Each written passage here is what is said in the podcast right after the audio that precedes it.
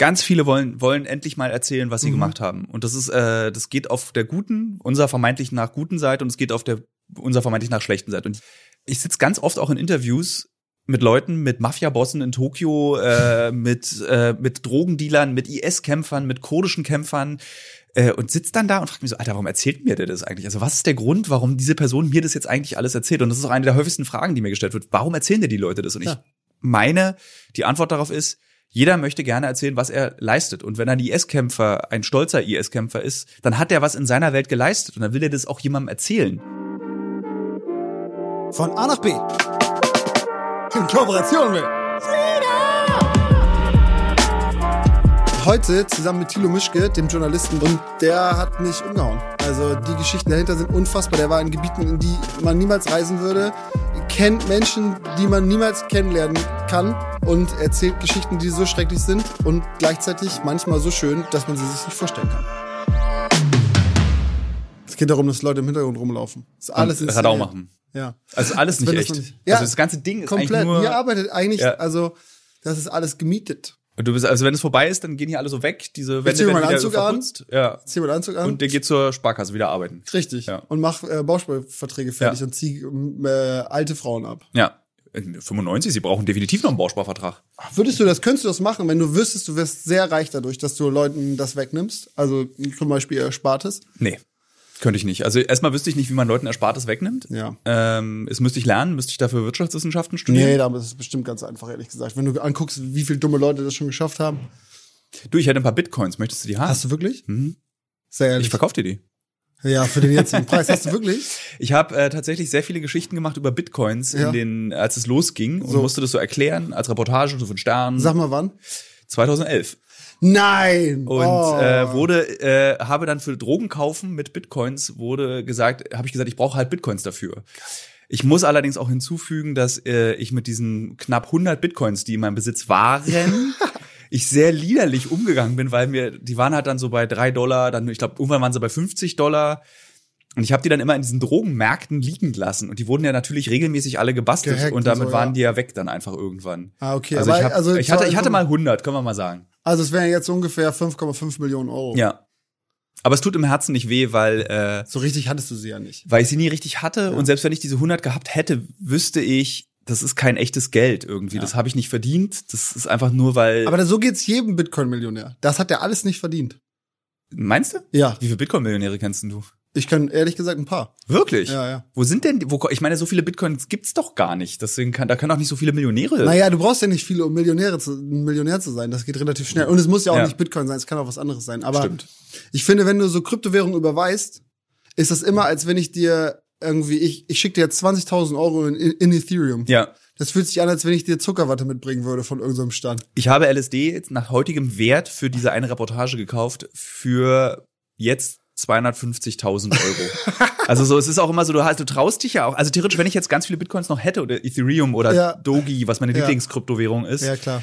ähm, du verschickst es und hast das Gefühl, im Verschicken hast du schon, hat sich der Wert verdoppelt oder ist die Hälfte. Genau, ist also, aber auch völlig egal. Ja. Also es hat überhaupt kein, es fühlt sich überhaupt nicht, es fühlt sich nach nichts an. Es Ich glaube, das ist ja, glaube ich, der Albtraum aller FDP-Wähler, dass man diesen Geldwert abschafft. Das, Ja, ja, ja. So, ähm, da- das, das wollen wir ja nicht. Wir wollen doch nicht sowas haben.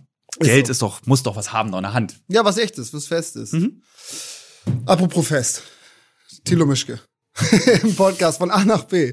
Ähm, heute geht's ein bisschen ums Reisen, Fortbewegen, Mobilität. Das ist eigentlich der äh, Inhalt, ob man jetzt äh, Sachen in der Welt verschickt, so wie du, irgendwie Kryptowährung oder dich selbst bewegt hast.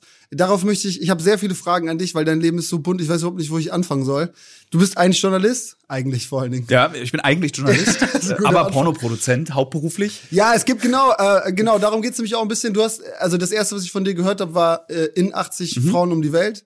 Habe ich gerade vor ungefähr drei Minuten in der Küche dieses Hauses, was in einer Woche wieder, wo alle ausziehen, davon Ja. gesprochen, weil ich heute nämlich noch auf eine Demo gehe gegen Polizeigewalt Mhm. und ich nicht erwünscht bin auf dieser Demo, weil ich dieses Buch geschrieben habe. Es Ah, ist ja? frauenfeindlich und ähm, es ist, der Titel ist definitiv frauenfeindlich, da würde ich auch niemals widersprechen, sage aber seit zehn Jahren keinen anderen Satz dazu. Mhm.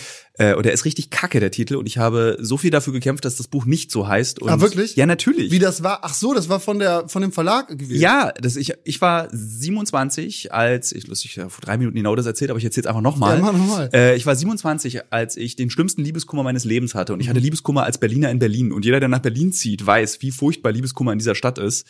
Und ein Verlag sagt zu mir, möchte, nee, die Urgeschichte war so, der Playboy hat sich bei mir gemeldet und gesagt, möchtest du bei uns eine monatliche Kolumne schreiben, wo du um die Welt reist und irgendwie versuchst, deinen Liebeskummer wegzubekommen, indem du mit Frauen flirtest. Okay. Und ich meine, super, mache ich sofort. Warum nicht? Also um die Welt reisen mit 27, habe bei der Weiß gearbeitet, nichts verdient, Ja. so wie das sich bei der Weiß eben gehört auch. Ja, bis heute. Wurde, wurde dafür bezahlt, dass ich um die Welt reise und flirte und Geschichten erzähle. Fand ich mega. Äh, dann ist aber der, der Redakteur weg und zu einem Verlag gegangen und hat gesagt, komm, wir machen es als Buch. Ich so, Mhm. super. In diesem Vertrag war festgeschrieben, dass ich beschissen werde um Kohle, dass die, also ganz furchtbarer Du hast nicht gelesen oder nicht verstanden? Überhaupt nicht gelesen. Er kam per Post an, direkt unterschrieben. Okay. Weil ich, ich konnte, 27 Liebeskummer, du wolltest ins Ausland. ich wollte jetzt. raus, ich fand es geil, ich wollte vor 30 mein erstes Buch veröffentlichen, das war so ein bisschen so ein Plan, den ich Okay. hatte, fand es war so, ich war so stolz und fand es so cool, dass ich diese Möglichkeit bekomme und habe ähm, das einfach unterschrieben und erst danach festgestellt, dass es ein Fehler war, ich hätte das lesen sollen. Also wirklich, der Brief kam an und aufgemacht, irgendwie mit einer damaligen Bekannten, Sekt getrunken, unterschrieben. Äh, War das Nummer eins? äh, das war, die, diese Bekannte findet in diesem Buch auch tatsächlich statt. Ah ja, tatsächlich. Äh, ist, glaube ich, Da ging's Moment, los. das ist Nummer eins, du hast recht, Warschau. Ja, ja. Das war dein erster, das war die Nummer eins von deinen 80, äh, von dem Ich Vertrag. habe niemals, also tatsächlich das, niemals mit diesem Buch, in diesem Buch, ich habe niemals mit 80 Frauen geschlafen und ich möchte jetzt an dieser Stelle zum 150.000. Mal sagen, es ist ein Roman. Ja, okay. Äh, es ist kein Sachbuch und auch keine Bedienungsanleitung für Rape Culture. Äh, es ist ein Roman, der einen furchtbaren Titel hat, der so furchtbar ist, dass mein Vater, der Buchhändler ist, äh, in der Buchhandlung meiner Eltern immer dieses In überklebt hat und mit 80 Frauen um die Welt rausgemacht habe. Und ich fand es so süß und es ist auch genau das Richtige, was er getan hat. Ja. Und ich meine, die Frage, die du mir gestellt hast, die hat, das klingt jetzt ein bisschen eitel, so ist es nicht gemeint, hat auch Markus Lanz mir mal in der Sendung gestellt, als ich das Ja. eingeladen wurde wegen dieses Buchs. Und da habe ich genau die gleiche Geschichte vor zehn Jahren erzählt. Also Und bis heute trägt sich das durch, ne? Das, Das ist immer heftig, wieder. Man, ja, ja. Ich wollte da nicht in irgendwelche Wunden Das rein ist okay, es ist streuen, keine aber Wunde. es ist halt der Anfang Äh, meines Wissens, dass es dich gibt. äh, es ist irgendwie auch cool. So, Nee, also bis heute sage ich, dass ich, ich hatte wirklich, wirklich viel Spaß, dieses Buch zu schreiben. Es war einfach toll. Ich habe einfach, ich hatte, und es hat auch echt gegen den Liebeskummer geholfen. Okay. Dafür war es ja da. Ja, okay. Super, aber danach hat deine ähm, journalistische Karriere, weil das ist es ja, du bist ja auch wirklich mittlerweile sehr bekannt, also in meinem Freundeskreis kenne ich alle, Mhm. äh, aber äh, viel weniger für diese Frauengeschichte und viel mehr für deine journalistischen Ausflüge in Gebiete, in die wir alle nicht reisen würden. Kannst du das mal ein bisschen erzählen? Da hast du nämlich so vieles gemacht.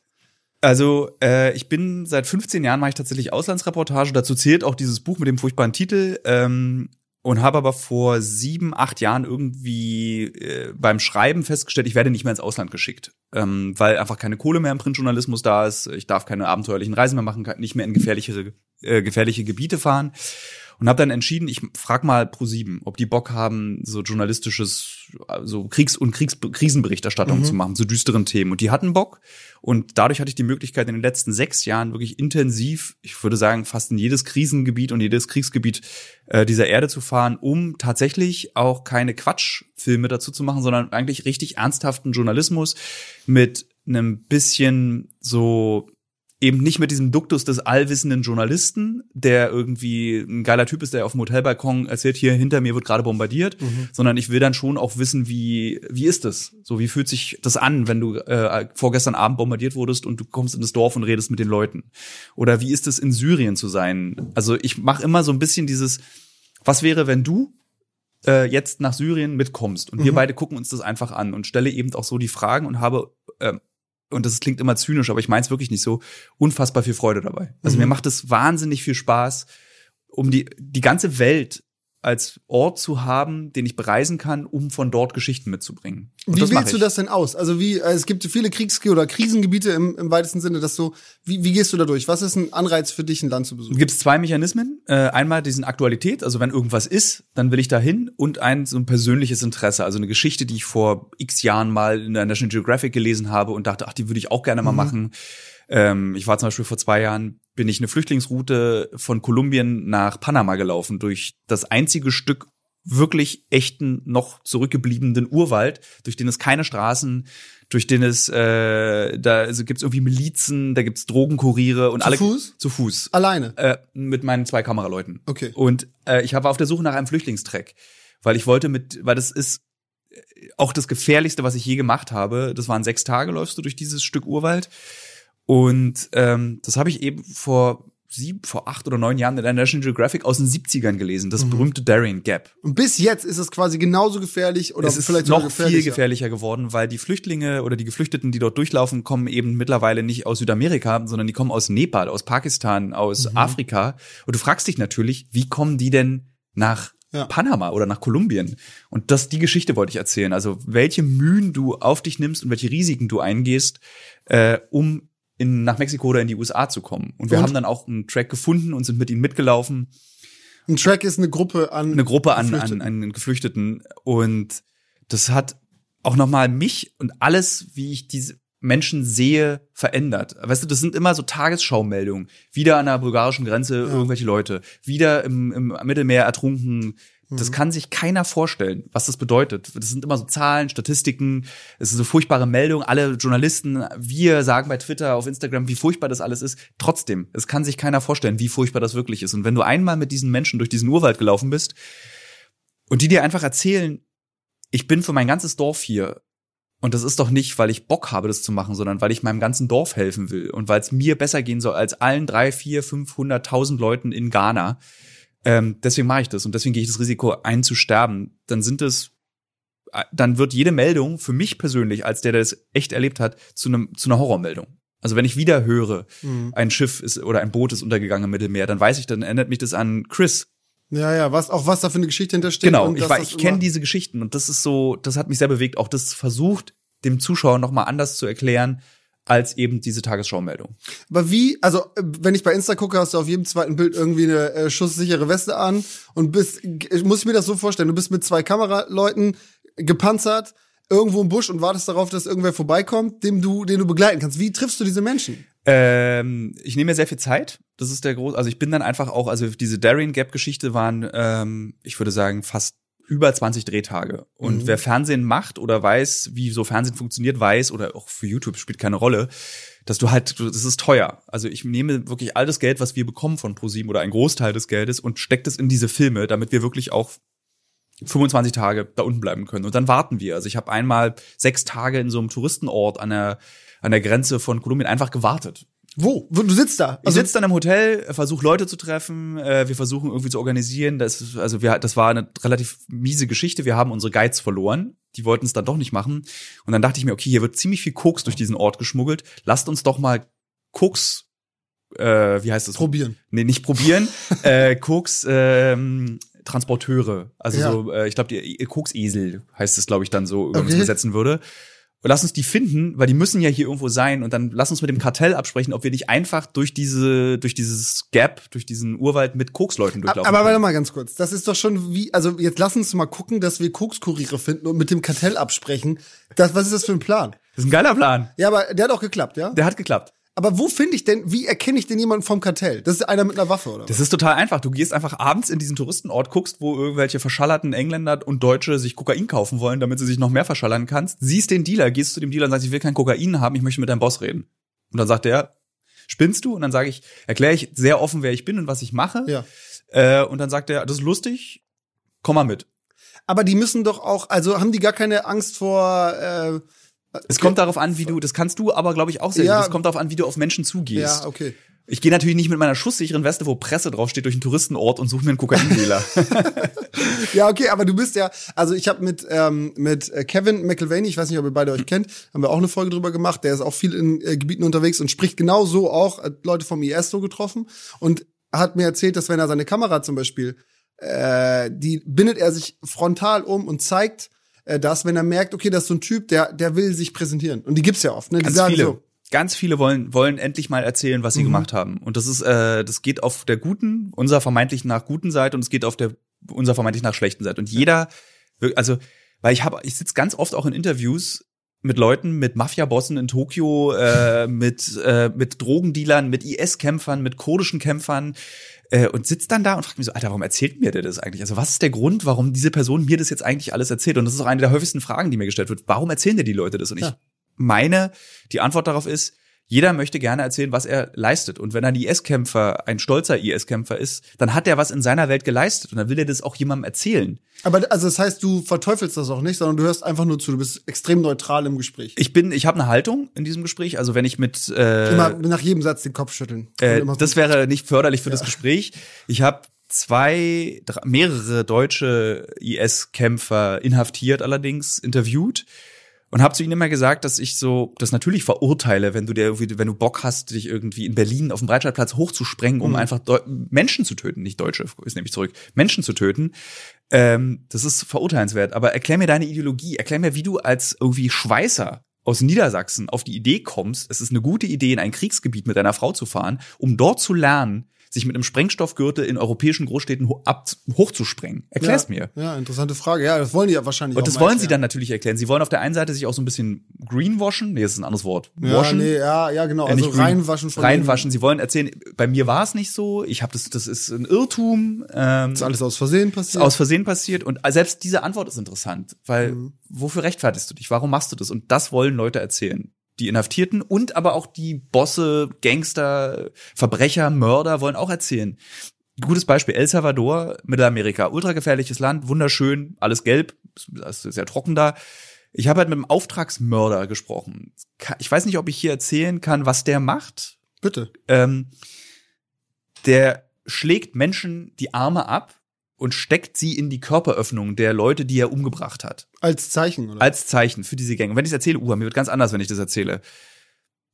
Der erzählt mir das ganz kühl, aber stolz. Er ist der beste Auftragsmörder von diesem Viertel in San Salvador. Und er hat auch kein schlechtes Gewissen, weil er in einer Welt aufgewachsen ist, in der es normal ist, Menschen zu missbrauchen, vergewaltigen, umzubringen, in der, wenn er es nicht macht, er umgebracht wird und genauso stirbt. Ich habe auch mit dem Menschen gesprochen, der die ausbuddelt, mit einem Forensiker. Und oh, es ist echt immer schwer darüber zu reden, weil das ist einfach so, das Ja. hinterlässt auch Spuren, was man da macht. Und habe mit diesem Forensiker eben jemanden ausgebuddelt, äh, einen 16-Jährigen, der eben so hingerichtet. Da warst du dabei, Ich war dabei. Äh, Ich war mit dem, das war eine, auch eine ganz zufällige Sache. Wahrscheinlich der furchtbarste Drehtag in meinem Leben oder Arbeitstag in meinem Leben. Ähm, wir kommen dort an, wollen eigentlich diesen Forensiker, der die Aufgabe hat, diese Opfer der Kartelle auszugraben. Und da sitzt so ein Mann neben diesem Grab und ich frage dann so, wer ist denn der Mann? Das ist der Vater. Der wartet jetzt darauf, ob das sein Sohn ist. Ähm, und dann stehst du so dazwischen, ich habe jetzt den Faden verloren, äh, du stehst so dazwischen, Zwischen dem. zwischen diesem, genau, zwischen diesem Vater, diesem Forensiker, der dir eben auch erzählt, wie stolz er darauf ist, völlig kalt neben dem Vater, wie stolz er darauf ist, äh, dass er diese Leute ausbuddelt, ein riesiges Buch darüber geschrieben hat, wie in El Salvador die Gangs sich gegenseitig umbringen und warum sie das machen. Und der Vater wartet einfach nur darauf, ist das jetzt mein Sohn? Es war sein Sohn tatsächlich, den wir da ausgebaut, äh, ausgegraben haben. Und dann stellst du, du stehst da als irgendwie so äh, Kloppi aus Berlin, der irgendwie, das das Gefährlichste, was dir in Berlin erzählt, ist, ist, dass dir irgendwie von Neonazis in Wuhletal ein Portemonnaie geklaut wird.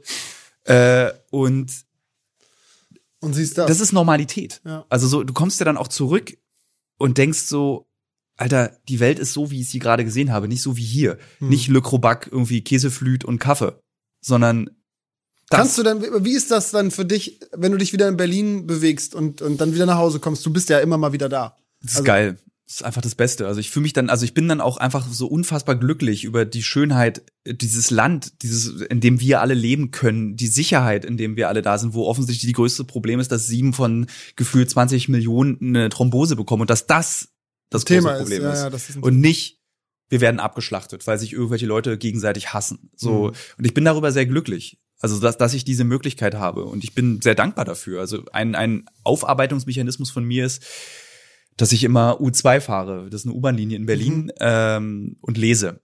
Damit ich einfach so nicht mehr Hin und her. hin und her. Ich fahre dann einfach, ich habe dann so auch eine Verabredung irgendwo, aber ich nehme dann eben kein Taxi oder kein, äh, kein wie heißt es, Drive Now, Mhm. ähm, sondern fahre einfach mit öffentlichen Verkehrsmitteln und lese Bücher und gewöhne mich wieder daran, dass ich eben keine Weste anhabe Okay. und dass ich keinen Schiss haben muss. Unter Menschen, ohne dass du dich immer Ja. umgucken musst und so. und niemand muss in diesem Land Angst haben. Ja. So, das ist, glaube ich, das sollten wir uns wirklich alle sehr genau merken. Ja, ganz so ist es auch nicht. Es gibt schon Leute, die müssen in bestimmten Ecken äh, aufgrund von was weiß ich, ihre Herkunft zum Beispiel Angst haben. So, und das ist, das muss man auch Das, bekämpfen. das darüber ist muss man vollkommen auch reden. richtig, das, das, aber wir, wir, wir gehen gemeinsam für diese Sache auf die Straße. Ja. Wir setzen uns für Menschen ein, die, die schwächer sind. In vielen Ländern auf der Welt interessiert passen die Leute im kleinsten Zirkel auf sich auf, in der Familie. Alles, was außerhalb der Wohnung stattfindet, weiß, ja. ist nicht wichtig. Und gefährlich auch. Ja, und gefährlich. Ja. Und wir haben die Chance in Deutschland zu demonstrieren, auf die Straße zu gehen, uns zu wehren gegen Unterdrückung. Und das finde ich auch, das ist, das, dafür können wir dankbar sein. Ja. Das meine ich mit dem Satz. Wir Voll, sind ich. sicher. Ja, ey, ich, ich glaube auch, das ist dann immer aus meiner Perspektive, der sowas noch nie gesehen hat. Ne? Also ich war auch mal in Syrien zum Beispiel und habe auch mal gesehen, wie, also kurz nachdem wir weg waren, war genau an dem Ort, wo wir die ganze Zeit rumhingen, auch Anschlag und so. Das, da merkt man schon so, wow, okay. Was hat das mit dir gemacht? Irgendwie, das ist dann so abstrakt, ne? Da, neben mir ist noch nie eine Bombe eingeschlagen. Aber wenn du abends in die Stadt gehört hast, dann hast du in der Ferne Schüsse gehört und so. Und das war schon so, okay, das gibt's wirklich. Also Wo warst ist du da in Syrien? Na, wir sind, wir haben einen Skatepark da gebaut mit, Ah, ähm, ja. mit, ja, das Ja. war auch ein bisschen ey, mit NGO und so und wir waren da in, mit, ähm, wir waren da in sicheren Gebieten, ne, und immer alles überwacht und so. Aber so überhaupt dieser Ausflug, ich habe mich gar nicht informiert, ich bin einfach hingefahren, ne, und dann haben mir Leute gesagt so, ey, da gibt's Einreisewarnungen, da musst du aufpassen und so. Das habe ich gar nicht geschickt. Ja, Einreisewarnung sollte man sich sowieso nicht dran halten. Ich glaube, es gibt Einreisewarnungen für Alles. alles. Ja. Also so, das ist so, da ist Deutschland auch sehr deutsch bei den Reisewarnungen auf dem äh, Ja. vom, vom Auswärtigen Amt. Ja, gut, okay, ich glaube aber, du, dein, dein Intensitätslevel ist auch ein bisschen höher als das von, also wenn ich einen touristischen Ausflug mache, dann möchte ich nicht irgendwie äh, so. Ich bin tatsächlich was, also wenn du mich als Tilo der Tourist äh, bin ich, glaube ich, das, äh, die, die krasseste Elternversion eines Tourists, die du dir vorstellen kannst. Ja. Also ich, ich bin wirklich ein großer Freund der unfassbaren Langeweile. Ja. Ich war ähm, Machst du das denn? Also fährst du richtig auch weg, um irgendwo Ja. im All-Inclusive-Hotel am Strand zu liegen? All-Inclusive oder? Hotel nicht. Äh, das ist mir dann doch zu hart. Mhm. Ähm, ich, ich, ich bin aber jemand, der ins weite in Ausland auch fährt, um Urlaub zu machen. Mit dem Satz, ich möchte nichts sehen, ich möchte keine Sehenswürdigkeit, ich möchte kein Museum, ich möchte kein exotisches Essen Muss probieren. ja nach Holland oder so, da gibt's gar nichts. Ja, oder genau, Holland wäre eigentlich, wenn es äh, eine andere Zeitzone wäre, ähm, Das ist dir wichtig, perfekt. oder was? Ja, weil ich mich nicht ausruhen kann, wenn ich nicht in einer anderen Zeitzone bin. Warum? Weil die Leute wach sind, während du auch wach bist? Genau. Weil ich Ah. dann unruhig werde. Ich werde einfach unruhig. Können wir nicht das noch machen? Können wir das nicht das noch machen? Und bin einfach so, ich glaube, eine, eine Nervosität, die, wenn man mit, über dich mit Dritten spricht, Mhm. wirst du beschrieben als ein Mensch, der durchaus so eine gewisse getriebene Nervosität des Machens und Schaffens hat. Mhm. Und ich glaube, das ist eine Nervosität, die auch andere über mich erzählen. Und ich glaube, das kannst du ganz gut nachvollziehen. Mhm. Ja, ich weiß genau, was du meinst, glaube ich. ja. Sag mal, wenn du jetzt ähm, damit so, ich verallgemeiner das jetzt einfach mal mit, mit irgendwelchen äh, offensichtlich bösen Menschen sprichst, die Böses tun, ne? Jetzt Ja. ganz doof verallgemeinert. Bitte. Ne?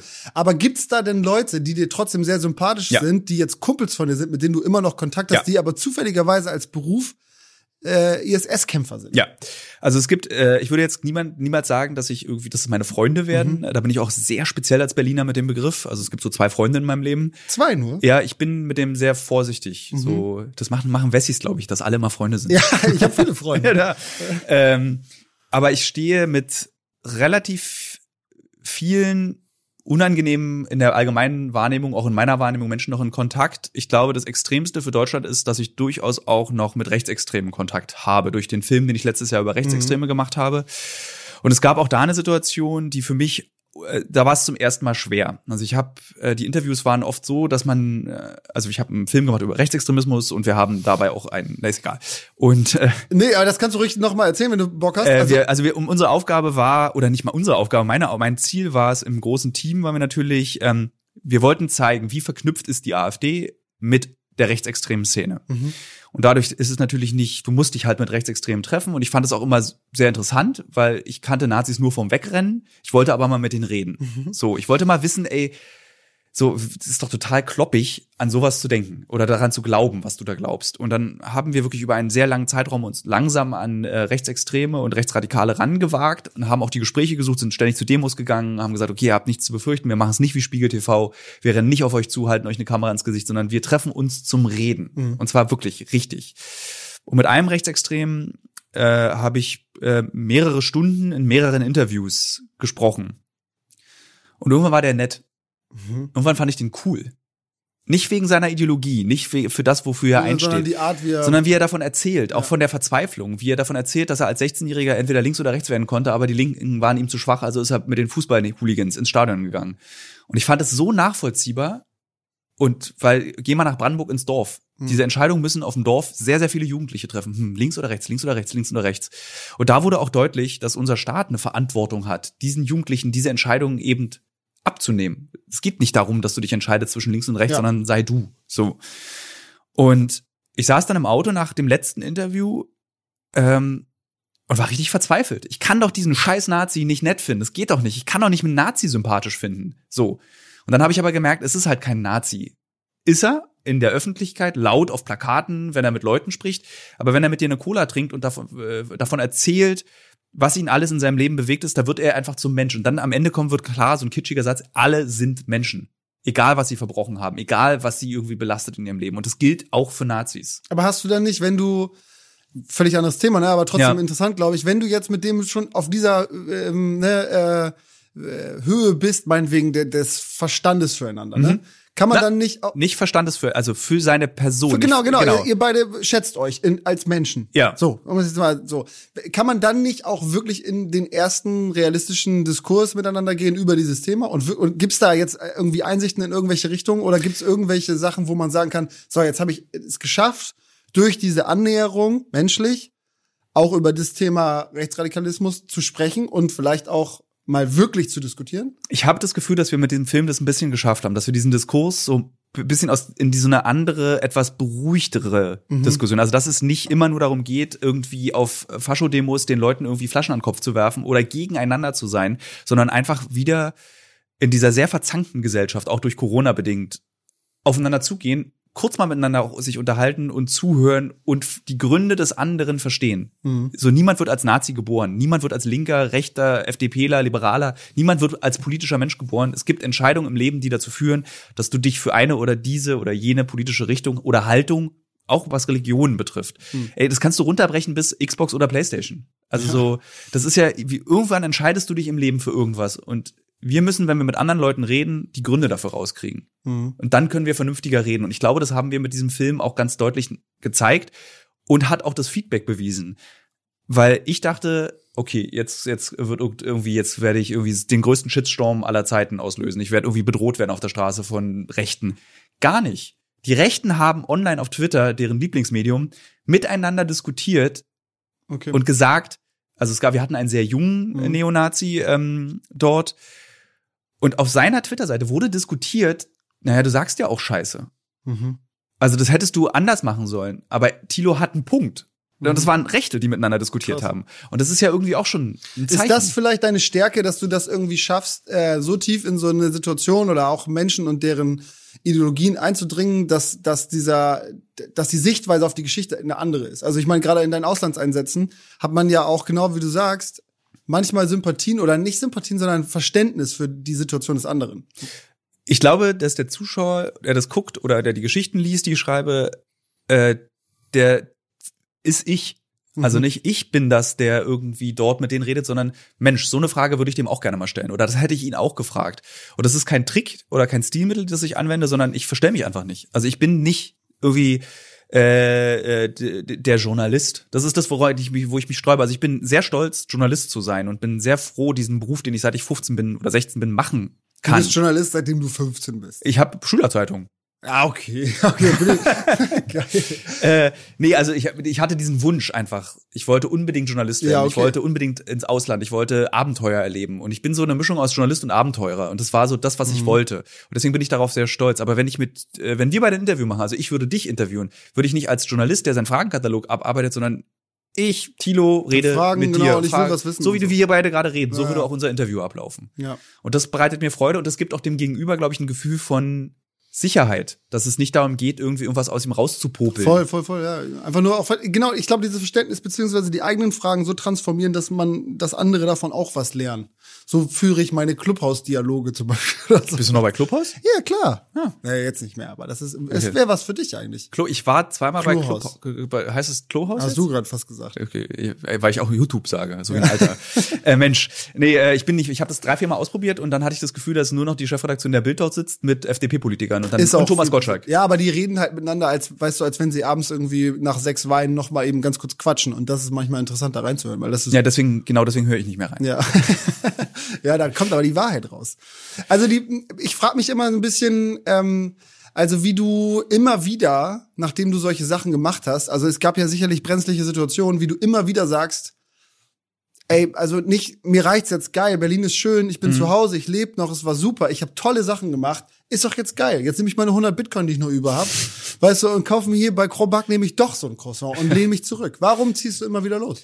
Ähm, weil ich glaube, das, wie heißt dieses, dieses Märchen, wo mit dem Topf, wo immer wieder Grießpudding, Grieß rauskommt? Äh, ist es der goldene Topf? Ja, meinetwegen. Ähm, nennen wir es jetzt einfach mal der goldene Topf. Äh, So ist es irgendwie die Welt für mich. Also es gibt immer wieder neue Sachen, die ich erlebe und es gibt oder erleben möchte. Es gibt immer wieder neue Geschichten. Du musst einfach, also solange es Nachrichten gibt, solange habe ich Interesse daran, das zu machen. Solange es irgendwie Meldungen gibt, äh, lustige Geschichten, bizarre Geschichten. Ich werde auch nicht satt. Also so, ich bin, äh, was sehr gefährlich ist, ähm, glaube ich, dass man nicht satt wird. Ich zeige auch auf dich. Naja, du bist ja ein bisschen süchtig auch nach diesem, ich, ist da nicht auch Adrenalin Nee, im Spiel null. und so? Ich bin nicht süchtig nach Adrenalin. Aha. Also ich würde so genauso gerne eine Geschichte machen über irgendwie Rentner, die in äh, Mallorca leben. Äh, also ich habe genauso ein Interesse mit irgendwie- Ziemlich ruhige Story. Ja, ja, aber das reizt mich genauso, dann einfach Okay. mit, mit irgendwie äh, so alten Leuten abhängen und Ja, die voll. dabei zu beobachten. Also ich habe auf gar keinen Fall ist es bei mir das Adrenalin, Mhm. was mich um die Welt treibt. Aber bist du schon mal, äh, gab schon mal so brenzliche Situationen, wurde schon mal auf dich geschossen, irgendwie irgendwas? Äh, ja. Also es gab ganz oft brenzlige Situationen. Es gibt so zwei Kategorien. Es gibt die brenzlichen Situationen, von denen du nichts mitbekommst. Also so äh, in Mogadischu sein, also der Hauptstadt von Somalia, ist im Grundsatz schon total brenzlig. Ja. Also weil du entführt wirst, im Hotel stirbst, weil du auf dich geschossen wird, weil es einfach ultra gefährlich ist. Und es gibt die Situation, die du mitbekommst. Also ich bin vor, vor zwei Jahren im Irak äh, habe ich ähm, internationale kurdische Kämpfer begleitet, also so aus Deutschland auch und ähm, wollte die gegenüberstellen deutschen IS-Kämpfern und hab, war bei, der, bei den Kurden, die sind ein bisschen freier, können sich da bewegen. Und wir ähm, machen so eine Übung und bekommen einen Anruf, dass äh, zehn IS-Kämpfer hier gerade in der Nähe sind. Lasst uns die töten fahren. So und dann Als Vorschlag. als Vorsch also nee, nicht uns vorgeschlagen, sondern in der Gruppe der kurdischen Kämpfer, komm, wir gehen die jetzt töten. Und ich stehe so daneben so und denk so, äh, äh, sollen wir mitfahren? Und die dann so, deswegen seid ihr doch hier. So, und ich so, naja, nee, irgendwie wollten wir euch porträtieren. Ich möchte jetzt nicht dabei sein, wenn ähm, IS-Kämpfer irgendwie abgeknallt Ja. werden. Doch, ab ins Auto. Und kurz bevor wir losgefahren sind, um das zu machen, äh, steht einer dieser Männer mir gegenüber, beobachtet mich, ich fand ihn auch ein bisschen unheimlich, hebt seine AK-47 und schießt 10 Zentimeter neben meinen Kopf. Und ich dachte, der ist durchgedreht. Also ich dachte, dass der jetzt irgendwie so durch diese Meldung, irgendwie so, ist ja ein ständiger Kriegseinsatz. Ich dachte, der, der knallt jetzt hier alle ab. Die Reaktion war, dass ich meinen Lieblingskameramann Michael Menzel gepackt habe. Äh, also es ist ein sehr kleiner, kräftiger Mann. Habe ihn ins Gebüsch gezogen. Mir wird bis heute gesagt, ich habe ihn vor mich gezogen, um, falls der auf mich schießt, ich den kleinen, kräftigen Mann als Schussweste benutzen konnte, was nicht stimmte. Und konnte danach im Übrigen erstmal so, ich würde sagen, fast zwei Wochen nicht mehr schlafen, weil du jeden Abend darüber nachdenkst, was ist denn, wenn ich mich bewegt hätte? Was ist denn, wenn ich irgendwie genießt hätte? Was ist denn, wenn der irgendwie verzogen hätte? Was ist, wenn äh, der Lauf der AK-47 zu lange in der Sonne stand und sich verzogen hat und eben nicht die 10 Ja. Zentimeter neben meinem Kopf ist? Der meinte, das ist ein Spaß, jetzt um das aufzulösen. Das macht er mit den jungen Rekruten bei den Kämpfern immer so, damit die wissen, so stirbst du im Krieg. Du rechnest nicht mit der Situation, auf dich wird geschossen. Oh Gott. Und äh, das, Es- wenn ich das erzähle, klingt es immer so lustig irgendwie. Nee, das klingt überhaupt nicht lustig. Das klingt auch nicht, also ich mag schon nicht, wenn jemand mit einer Nerfgun auf mich zeigt. Wenn jetzt eine echte, scharfe AK-47 in einem Kriegsgebiet, ja, Und wirklich, dann also aus der abgefeuert wird. Entfernung würde ich sagen, noch mal so zwei Meter von, also wir beide auseinander. Und ich dann so, er hebt die so hoch und ich so, was ist denn jetzt los? Und dann hab drückt es- er ab. Und drückt ab und dann ist dieser laute, scharfe Knall, also eine AK-47 hat einen ganz spezifischen Knall. Ja. Äh, ich beschreibe das immer so, als würdest du so ein langes 30 Zentimeter Lineal auf so einen Schultisch hauen. Mhm. So hört sich das an. Und äh, das ist so das Bild, es gibt so Bilder, die sich eingebrannt haben und dieses Mündungsfeuer, dieses Wegziehen, dann zwei Wochen nicht schlafen können, nachts im Übrigen immer bei den Kurden oben auf dem Dach geschlafen, türkische Drohnen, die über dich rüberfliegen und die ganze Zeit mh, bombardieren sie jetzt, bombardieren sie jetzt nicht. Du Da- siehst sie, du, Du, siehst nicht, sie, na, du, sie. du siehst so, also du, die Blinken, haben kein, die blinken nicht. Aha, Das ja, natürlich, ja. Aber sie machen so ein, also du hörst, du schläfst in einer absoluten syrischen, äh, also so äh, irakischen Einöde, wunderschön, wirklich Mhm. wunderschön. Du hättest sehr viel Spaß da im Übrigen, basteln und bauen. Ich weiß, die Ähm, sind, das sind gute Tüftler. ja, ne? sehr gute Tüftler. Und du liegst, weil es irgendwie 50 Grad am Tag wird, und dann schläfst du halt außerhalb des Hauses und hörst dann einfach so, du drehst dich so um und dann so, so ganz leise, so ein, und dann so, oh Gott. Und dann guckst du hoch und siehst so einen Schatten, der so ganz schnell und der, diese Drohnen beobachten, dieses Lager, in dem du gerade schläfst, weil die äh, kurdischen Kämpfer ein Dorn im Auge der, ähm, der türkischen Militärs sind. Mhm. So, und die bombardieren eben. Und dann liegst du da so, oh, krass, heute wurde auf mich geschossen. Und jetzt fliegen auch noch türkische Drohnen über mich. Das war eine sehr. Und dann denkst du doch aber auch, warum? So, warum, jetzt lass mich mal einpacken und ich, aber das, es reicht mir. Oder Frage- denkst du, das stellt sich gar nicht. Das ist, das, das, ist das Seltsame. Das würden auch gerne meine Eltern wissen. Äh, warum ich mir die, ich stelle mir diese Frage nicht. Das habe ich eher, wenn ich kalte Füße bekomme irgendwo, also wirklich echte kalte Füße dann oder irgendwie ich, So, ich körperlich unangenehm. Ja, so k- irgendwie so oder nass bin oder irgendwie friere oder irgendwie Jetzt reicht's mir, jetzt wirklich. Genug ist äh, genug. irgendwie Durchfall bekomme vom Essen oder Ja. so, dann habe ich so, Alter, warum machst du die ganze Scheiße eigentlich? Aber nicht, wenn auf mich geschossen wird. Da habe ich diesen Gedanken nicht. Denkst du dann auch schon ein bisschen daran, so, boah, ge- geile Story? Äh, Weil du bist ja nun mal auch Journalist, ne? ja. Also wenn irgendwie sowas passiert. das wäre doof, wenn ich das nicht tun würde, weil Ja. wir ja vor Ort äh, dann oft auch auswählen, das ist krass, das ist gut. Voll. Äh, ich denke, Sichtet ihr auch schon Material vor Ort? Nee, das schaffen wir nicht. Okay. Das ist, wir drehen sehr, also wenn wir aufstehen, ist die, geht die Kamera an, es sind zwei Kameras oft, damit wir nichts stellen. Ist die Situation, wo der Kämpfer auf dich geschossen hat, ist die gefilmt? Dazu darf ich nichts sagen. Also ja. aber das Material dürft ihr nicht ausstrahlen. Ähm, ich Das lass gibt es ja nicht. Das, das gibt es. Das Material Vielleicht. gibt es, aber das ist eine, ach, das kann ich ja erzählen. Der Kameramann, den ich dann am Abend ins Gebüsch gezogen habe, Ja. äh, in der Situation, der war so durch, dass er dieses Material leider überschrieben hat. Extra. Ja, nee, nicht extra. Es ist viele Interviews sind auch verloren. Also von er hatte, der andere Kameramann hat's gefilmt, ihn ziehe ich weg und es sind fehlen einfach die zweite Kamera fehlt. So Oh und da war's drauf. Oh Gott. Er wo- wollte nicht, dass ich das noch weiter erzähle, weil das natürlich an seiner Qualität als Kameramann. Äh, ja, nee, es aber ist das kann man auch da durchaus verstehen und Aber nachvollziehen. Kann man, aber du bist sauer, ne? Was heißt das? Naja, so, ich meine, nee. also ich, wir haben Ja, damals doch, ich war sauer. Also wir haben, Ja, ja, das ist vielleicht sauer. der Moment deines Lebens. Aber wer- dann, ich war sauer, aber ich musste dann auch darüber nachdenken, dass wir alle drei Stunden pro Nacht schlafen, äh, irgendwie 15 Stunden drehen und dann kann ein Fehler passieren. Und das ist, das, die, der Film ist nicht gut geworden, weil wenn, also der Film wäre nicht besser geworden, wenn diese das- Szene ja. in diesem Film drin gewesen wäre. Ja. Weil es um was anderes geht. Es geht ja nicht darum, dass Tilo in Gefahr ist, sondern es geht um was anderes. Das wäre eher, ähm, ja, nee, das stimmt, das stimmt schon. Ja, es ist aber, so, ich, ja. aber ich kann mir, wir haben damals eine Gruppe gehabt, die nannte sich Trouble Crew. Mhm. Und damit sind wir in Gebüsche gesprungen und haben Sachen kaputt gemacht, ne? was man halt so macht. Ne? Ja. So, und da gibt's diese eine Szene, da bin ich über ein ähm, äh, Jägerdraht gesprungen und in so ein Gebüsch rein. Das hat mich zurückgepfeffert und ich wurde rückwärts aufgespießt, ne? Was ist ein Jägerdraht? Also Jägerzaun, diese Dinger, die so spitz sind. Auf jeden Okay. Fall, da, ich dachte, das war, das war wirklich richtig übel. Das sah aber, glaube ich, richtig geil aus. Und Simon Serra hat nicht aufgenommen. Und wir haben anderthalb Jahre nicht deswegen miteinander gesprochen. Wirklich? Ja, und ich meine, was ist denn der Jägerzaun gegen Schuss mit einer AK? Jetzt rein Ja. aus journalistischer Sicht ist das wahrscheinlich so eine Sache, das muss doch in dir brennen, dass man sagt, wie, das haben wir nicht. Ich find's toll, es hier zu erzählen. Ja, Das reicht. So. Es ist einfach so, dafür ist dieses Interview mit dem, mit dem ehemaligen IS-Kämpfer oder der, der Deutsche, der für die Kurden kämpft und sagt irgendwie, wenn ich hier sterbe, sterbe ich eben. ja, das habt ihr. Das haben wir. Okay, gut. Ja. so, das ist so, äh, das ist irgendwie wichtiger. Und Ja, okay, ist, also der. Groll war, ich würde sagen, 48 Stunden. Ab dann wurde sich darüber lustig gemacht. Okay. So. Ja, ja, Ja. okay, das ist ja okay, verstehe ich. Also wahnsinnig. Äh, ich glaube, du du naja, du zum Glück nimmst du das ja alles mit. Zum Glück gibt's davon Material. Zum Glück verarbeitest du es Stück für Stück, weil äh, in, in so einem Podcast beim kurz vorbeikommen ein bisschen über über über Ja. äh, Reisen über die Landesgrenzen zu erzählen, auf eine halbe Stunde terminiert und dann Thilo Mischke vor sich zu haben, ist halt einfach Quatsch. Aber es ist, ja, aber ja, ich, warte mal, ich habe, glaube ich, den Auftrag bekommen von meinem Sender, für den ich mache, meinen eigenen Podcast hier zu bewerben. Komm, dann sag das nochmal, weil der, Ich erzähle natürlich diese Geschichte, also ich mache einen eigenen Podcast seit drei Jahren und äh, der ist eben sehr oft vor Ort. Also Ja. wenn wir in Syrien sind, reden wir zum Beispiel über das, was passiert ist abends. Mhm. So. Da gibt's auch krasse Geschichten. Soll ich die noch schnell erzählen oder ist Ja, vorbei? bitte, nee, doch, komm, Äh, wir haben zum Beispiel so äh, unter, in dieser Gruppe der kurdischen Kämpfer, in der wir waren, gab es noch einen weiteren Deutschen, mit der so ultra weird war, Mhm. so ein seltsamer Typ, irgendwie so ganz groß. Von hier aus der Gegend kommt der und äh, die Redakteurin, die dabei war, meinte, mit dem freundest du dich an. Das ist so ein Typ, mit dem du dich sofort verstehst. und wir haben uns tatsächlich nicht angefreundet, aber wir haben uns gemocht und ähm, ich wollte mit ihm einen Podcast dann machen. So, wie ist es eigentlich, dass du hier kämpfst? Aber wir waren so fertig, dass wir es nicht geschafft haben. Ich habe gesagt, mach mal morgen, mach mal morgen. 14 Tage später wird er erschossen.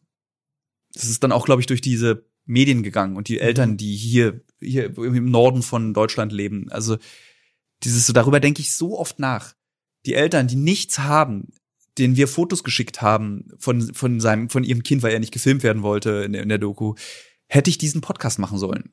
Warte mal, das ist richtig eklige Werbung für den Podcast. Das ist Nee, nein, nein, nein, nein, Nee, das will ist keine keiner- Werbung für den Podcast, sondern das ist eine das Geschichte, so- die sich das ist- zugetragen hat, die dich beschäftigt, weil du Inhalte für Menschen erschaffst. Und wir machen tatsächlich diesen Podcast eben auch, um uns auch echt so ein bisschen zu therapieren. Also es gibt so, wir reden dann einfach die drei Kameraleute, wir reden dann einfach ganz lange über das, was wir erlebt haben. Oder ich mache eben journalistischen Quatsch, den ich nur woanders unterbringen kann. Also jetzt in Corona konnte ich wenig reisen, treffe ich mich mit Leuten, die ich interessant finde, rede mit denen über Themen, die uns gerade bewegen. Gestern ist habe ich, der heißt äh, Tilo Mischke Uncovered Podcast. Ja, also das meine ich, ich meine das auch einfach nur, dass ich glaube, dass in dir sehr viele Geschichten schlummern. So viele, dass sie äh, nicht in kleine IGTV-Videos passen oder bei YouTube-Schnipseln exportiert werden, sondern die, dir kann man, glaube ich, einfach lange zuhören, weil du sehr viel in dir drin hast. Und genau das, was du jetzt halt für diesen Menschen, den es nicht mehr gibt, irgendwie erschaffen hättest können, ähm, kann man jetzt, in, in dir sind sehr viele Momente, glaube ich, und Erinnerungen an, an Menschen, Situationen, Geschichten, Religionen, Auswirkungen. Und das ist total spannend und wichtig für die Welt, glaube ich. Weil ich kenne keinen, neben, dem, neben dem ich so sitzen kann, der da überall war und sagen kann, so ist es. Ja, und äh, dann, um die Brücke noch zum Anfang zu schlagen, am Ende macht's Spaß. Ich habe Freude dabei. Das Ja. ist einfach auch sozusagen dieses, ich will nie wie so, so dieser alte Typ, der irgendwie die Geschichten von Opi erzählt wieder vom Krieg. Das versuche ich zu vermeiden. Ja. Ähm, aber jetzt dieses Gespräch zum Beispiel hat mir gerade große Freude bereitet. Das ist Gut. einfach so, weil das war schön. Das ist einfach so, so Sehr gut. zu das erzählen. sehr. Ey, vielen, vielen Dank. Es war äh, Sehr gerne. wahnsinnig intensiv. Äh, Ich werde mir die anderen Sachen von dir anhören. Vielen, vielen Dank, dass du da warst, Tilo. Danke, ich fahre gerne hier. Zu dieser Folge gibt's natürlich auch ein YouTube-Video. Wir sind wie immer im Klimasland und äh, da gibt's ein bisschen Behind-the-Scenes-Material. Wir laufen über den Hof, man kann ein bisschen reingucken. Würde mich sehr freuen, wenn ihr auch da mal vorbeischaut. Vergesst nicht, das Ding zu abonnieren und wenn ihr Bock habt, empfehlt das gerne euren Freunden. Die haben vielleicht auch Lust und Interesse an dem Thema. Und äh, wir sehen uns im Internet, wie immer. Diesen Podcast produzieren wir vom Klimasland zusammen mit den Podstars bei OMR für Free Now.